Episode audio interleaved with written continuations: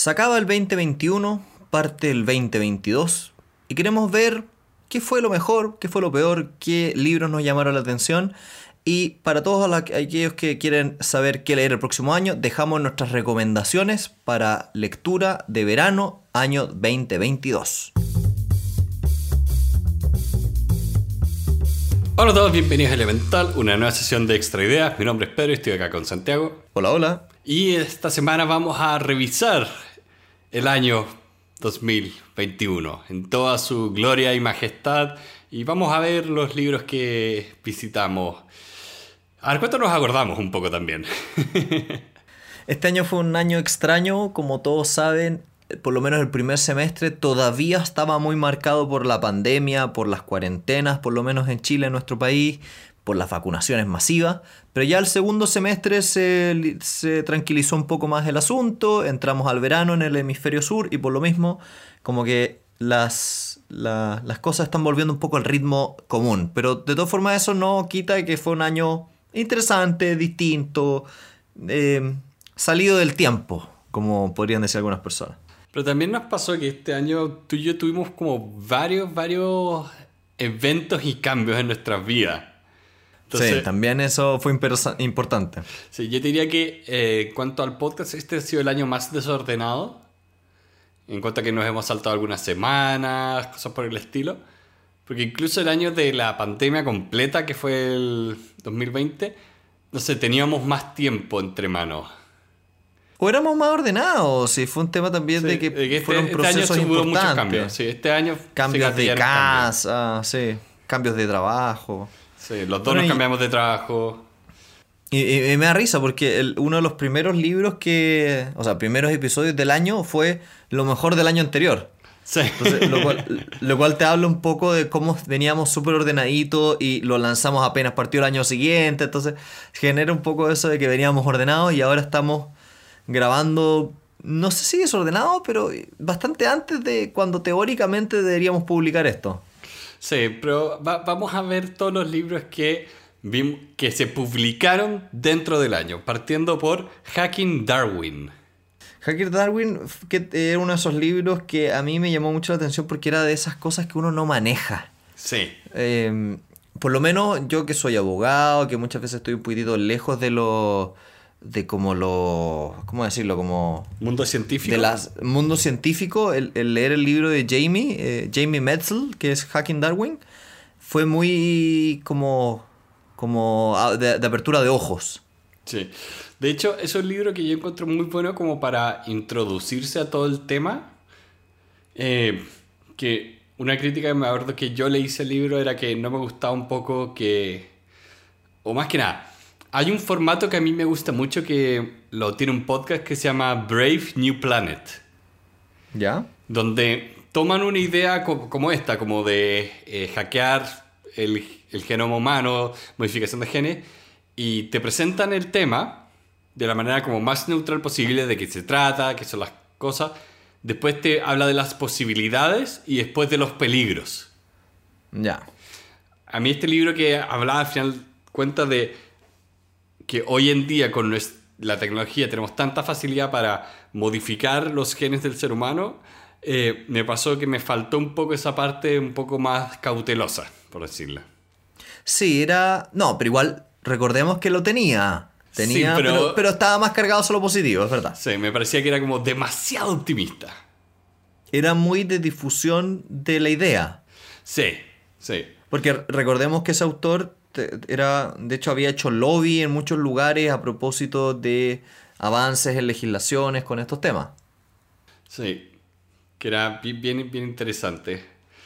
Y ese no fue el único libro científico que leímos, también leímos un libro de neurociencia, que te acuerdas que era muy interesante a pesar de que estaba desactualizado. Sí, sí. Es que la neurociencia es fascinante. Hay un libro que se llama Fantasmas en tu cerebro o del cerebro, Phantoms in the Brain, de un autor eh, de era indio, ¿cierto? Sí, creo que era indio. Creo que, por lo menos de ascendencia, creo. Creo que creo que Ramachandra es por lo menos ascendencia hindú. Sí, y, a mí lo que me gustó era porque te daba la estructura básica de cómo está hecho o armado el cerebro. Y eso era muy interesante, muy interesante. Sí, yo tengo ganas de que veamos más cosas de neurociencia en el futuro.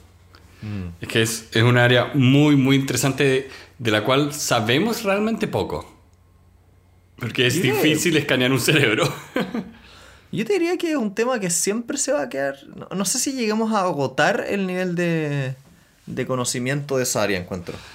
Hay, no me acuerdo, creo que fue Neil deGrasse Tyson que lo dijo, o, o en su podcast lo escuché, que decía que el cerebro es un es muy malo para entender el cerebro. Mm. No hay un cerebro que mire el cerebro. No, eso estamos tratando de hacer. Y, y de los libros, por ejemplo, de dinero que leímos, me acuerdo que leímos, por lo menos en, en marzo y febrero, leímos de tulipanes a bitcoins y la psicología del dinero. ¿Cuál de esos dos te, te gustó más?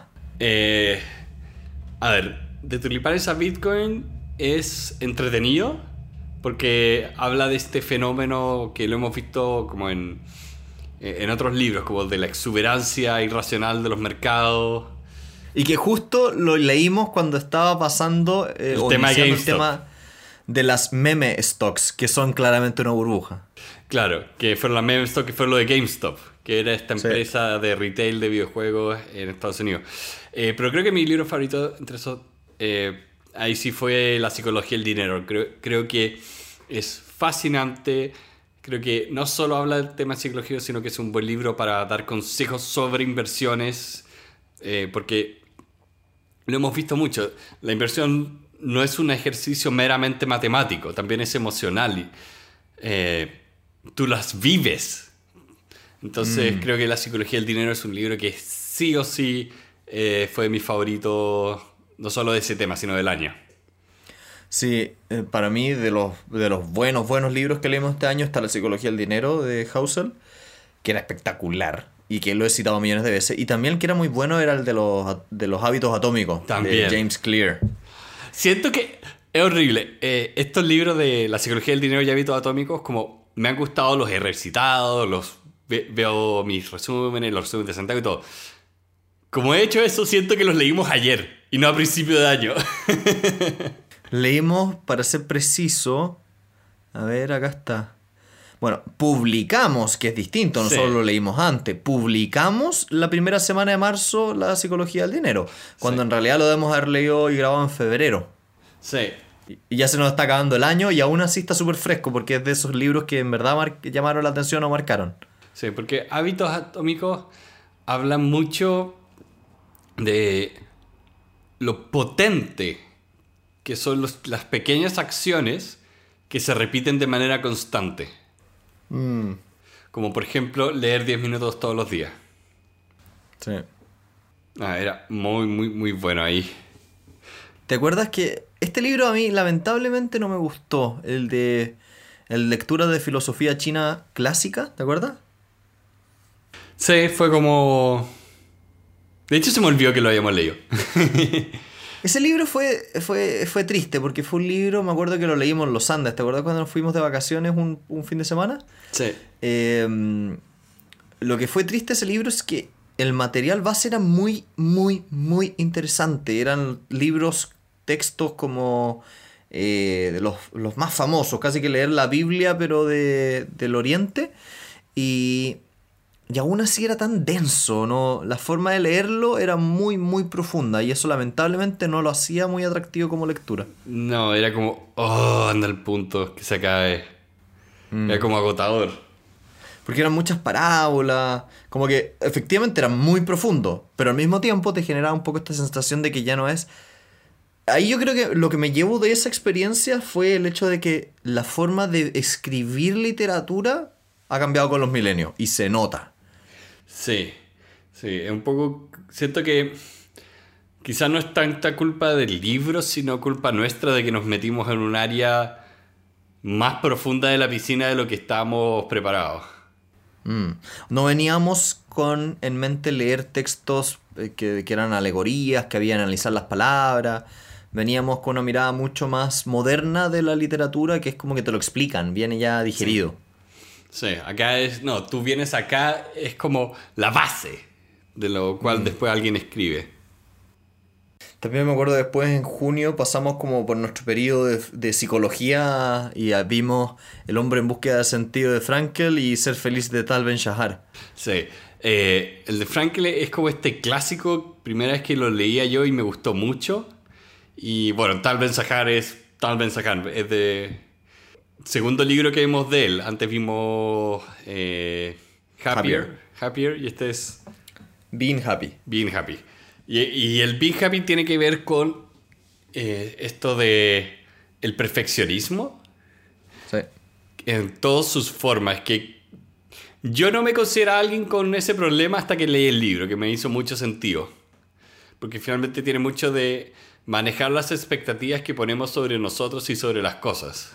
Mm, yo lo tenía, yo tenía ese problema y lo tenía siempre y lo tenía súper consciente y me cayó pero como anillo al dedo el libro. Sí, y el hombre nunca he sentido es fuerte leer. Eh. Se entiende por qué es de esos libros que todo el mundo recomienda leer. Sí, para los que no conocen, tiene, un algo. Sí, lo escribió una persona, fue después, después de estar en un campo de concentración. Después de salir de Auschwitz particularmente. Auschwitz más encima, es como... Y te, te habla toda su vivencia y la experiencia y el peso psicológico que tenía. ¿Cómo sobrevivías eso? Y era bien interesante porque no es como que lo que él vivió fue primera vez que ocurría en la vida, eh, o sea, en la vida, en la historia del ser humano. La esclavitud y la tortura han ocurrido hace miles de años, pero nunca habíamos tenido un libro que lo narrara de la forma tan cercana que como él lo hizo. Sí, sí, porque también creo que antes teníamos la ventaja de la distancia temporal la mm. o la distancia geográfica, o sea, todas las atrocidades de, por ejemplo, la esclavitud fueron durante el imperialismo, la colonización, están lejos de nosotros. O más lejos, el año pasado nosotros leíamos a Epicteto, que era un ex esclavo romano del siglo 300 a.C., no me acuerdo, pero, pero es de la época romana. Sí. Y no nos toca las fibras de la forma en que te toca Frankel en su libro. No, porque creo, que la barbarie de lo que fue el holocausto eh, se siente más cercana, no, sé, se siente más como propia de los tiempos modernos. Es algo que pasó tan hace tan poco que te hace sentir muy empatizas mucho mejor. Sí. Sí. Como que te cuesta entender como no, bueno, es que fui de al coliseo y no sé, es distinto a yo estaba en esta ciudad y había una televisión prendida y oh, eh, y me llevaron por, sí, me llevaron por tren. Sí, eso es entendible, como que lo, es muy parecido a lo que tenemos. Sí. Eh, después vimos el libro de Good to Great de Jim Collins. Que sentí que fue. no fue tan increíble como todo el mundo decía, ¿o no? Creo que. Diría que sí, diría que tienes razón. A mí me pasó que muchas de las cosas que están en el libro las había visto en la universidad, entonces fue interesante ver como, oh, de acá vienen. Pero sí, creo que es un libro que me gustaría ver una actualización del mismo, como si replicáramos el estudio, ¿llegaríamos a los mismos resultados? O sea, lo, lo encontré fascinante porque también es un libro que está bien hecho, está bien construido, muy ordenado. Entonces, no puedo culpar las conclusiones que llega, sino que quiero que se aplique la misma metodología a las nuevas condiciones a ver si todavía se cumplen. Y también pasa un poco que este es un libro. No, pero más que el libro, el autor es muy conocido a nivel mundial. Es un autor que es profundamente citado, entonces también pasa que, juega un poco la expectativa. El libro que leímos justo después de ese, que era el, detective de los datos o Data Detective, fue, fue, yo te diría, uno de los libros más, entre, más interesantes del año. También fue mis favoritos. Como entretenido, que... Entretenido, entretenido, Y bueno.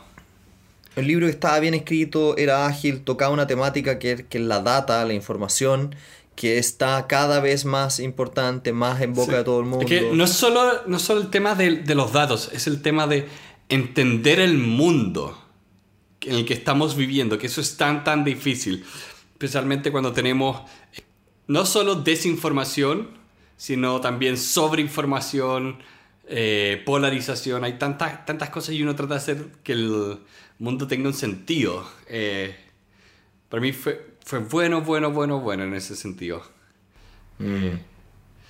Ahí voy a, voy a citar unas cosas que me gustó mucho. De, sí, es fácil y posible mentir con estadísticas, pero es más fácil mentir sin estadísticas.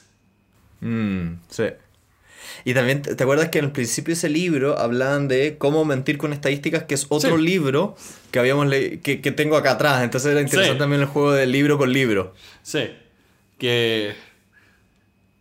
Eh, en cierto sentido siento que dejó obsoleto cómo mentir con estadísticas. En cierto sentido, sí. En cierto sentido. Em, también después pasamos por el periodo de agosto-septiembre como el, era el, el creativo el, mes de Austin Collin.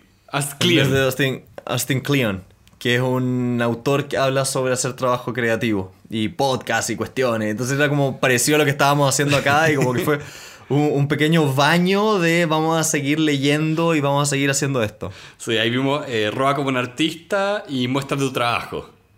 Sí. Igual, igual se relacionaba ese también con un libro que leímos dos después, que era el de Gary eh, Vaynerchuk, Gary Vee, que es el, alias del autor, que era el Jab, Jab, Jab, Right Hook, que son todos un poco de ser creativo, presentar lo que pones, trabajar en redes sociales, cómo hacerlo en las redes sociales. Sí.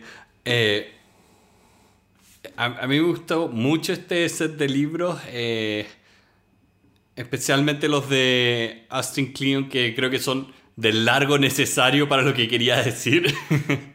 Oh, por fin, qué, qué, qué agradable ver un autor que sabe que no necesita 400 páginas para decir lo que puede haber dicho en 60. Sí, eran libros como de 100 páginas. especialmente... Tanto, tanto me gustó que ya viene en camino por Amazon el, último, el ah, tercero. ¿cuál, ¿Cuál escribió ahora? Es, ¿cómo se llama? Keep Up, Keep the Work, Keep algo se llama. Ya. Ahí, lo vamos a ver en el podcast probablemente. Probablemente. Eh, Robert como artista era mucho de... Eh, cómo nosotros en verdad estamos en un mundo donde no hay muchas cosas originales, entonces la idea es ir tomando cosas y mezclando. Eh, mostrar tu trabajo y Jab Jab, como dices, eran muy, muy parecidos, pero hablan mucho de las como técnicas para mostrar tu trabajo hoy en día que está lleno, está lleno de opciones con YouTube, o sea, yo me acuerdo con eh, mi magíster en la universidad, en vez de hacer una prueba, te decían, entrégame un portafolio de tu trabajo. Ya. Y parte de la gracia era que no había formato, tú podías entregar lo que sea. Y yo por esas casualidades, en ese tiempo yo tenía mi canal de YouTube personal, entonces tenía mucho material visual y hice un video, mi portafolio fue un video. Ya. Eh, hey, acá están mis otros videos y las otras cosas que he hecho. Bueno, y ahí un poco era interesante cómo eso se condice un poco con nuestra labor del podcast. Si al final del día eh, esos libros fueron, como decía hace unos minutos, como un empujoncito emocional para seguir haciendo el trabajo que hacemos aquí, compartiendo con las personas. Sí, eh, hablando de, eh, también vimos ahí, entre medio, todos deberían ser feministas de Ngozi Adichie, creo que se pronuncia. No sé, los, probablemente lo estamos diciendo muy mal, pero, pero todos deberíamos ser feministas de esa autora. Sí. muy, muy buen libro, como introducción un poco al tema. Ay, me quedé, me quedé tan en deuda. Teniste la razón que había una versión 2 que tú leíste y que, me falta. Sí, que de hecho. A, ver.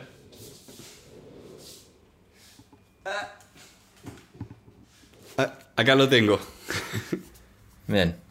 Cría Jewel no sé cómo se pronuncia de nuevo, eh, Cómo educar en el feminismo. Ya. Eh, un libro que vamos a tener que leer sí o sí el próximo año. Sí, porque, de nuevo, grato, no, tiene, no tiene más de 100 páginas, es un agrado de, decir lo que tienes que decir en la cantidad de espacio que requiere y no más. Ya. No, muy, muy bueno y todos deberían ser feministas también. Muy, muy buen libro.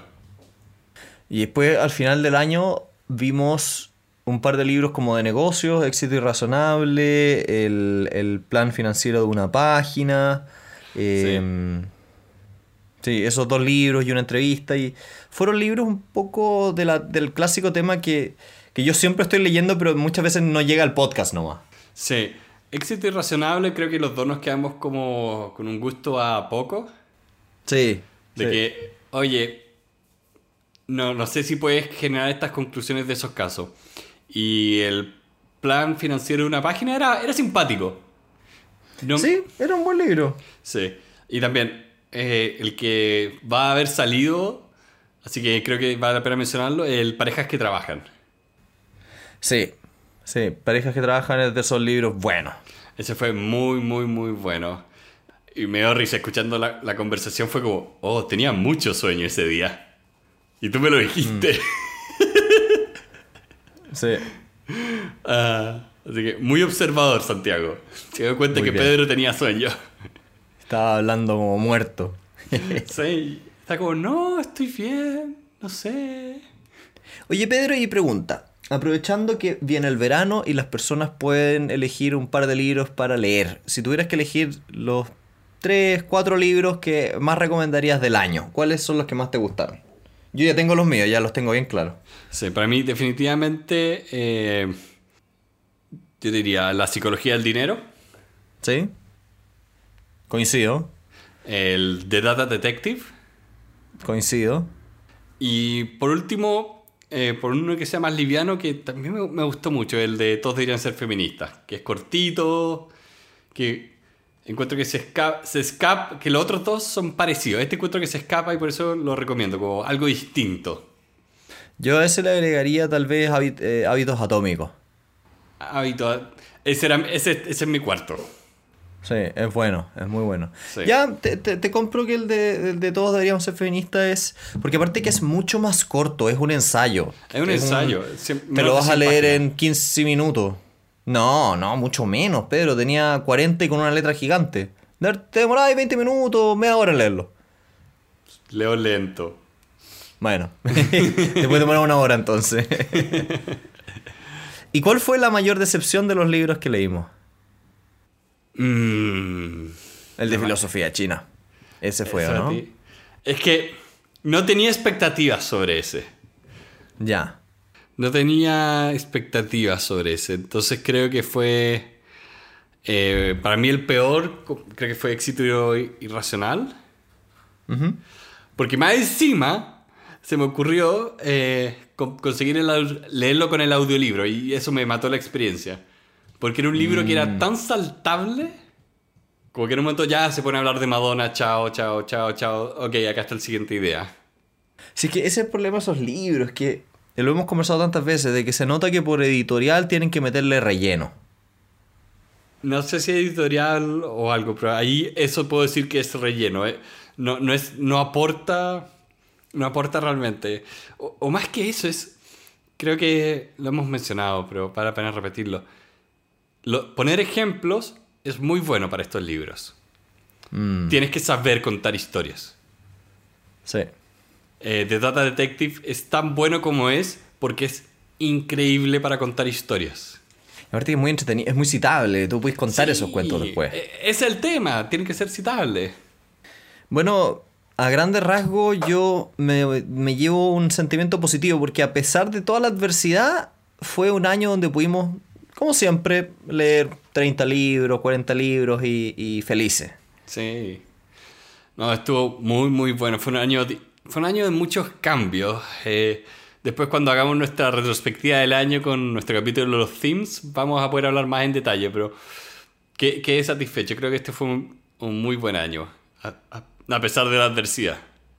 Bueno, y con eso vamos dándole las gracias a todos por haber venido el día de hoy. Qué rico poder compartir con ustedes y queremos hacerle un llamado especial. Se viene un año 2022 y queremos contar con ustedes.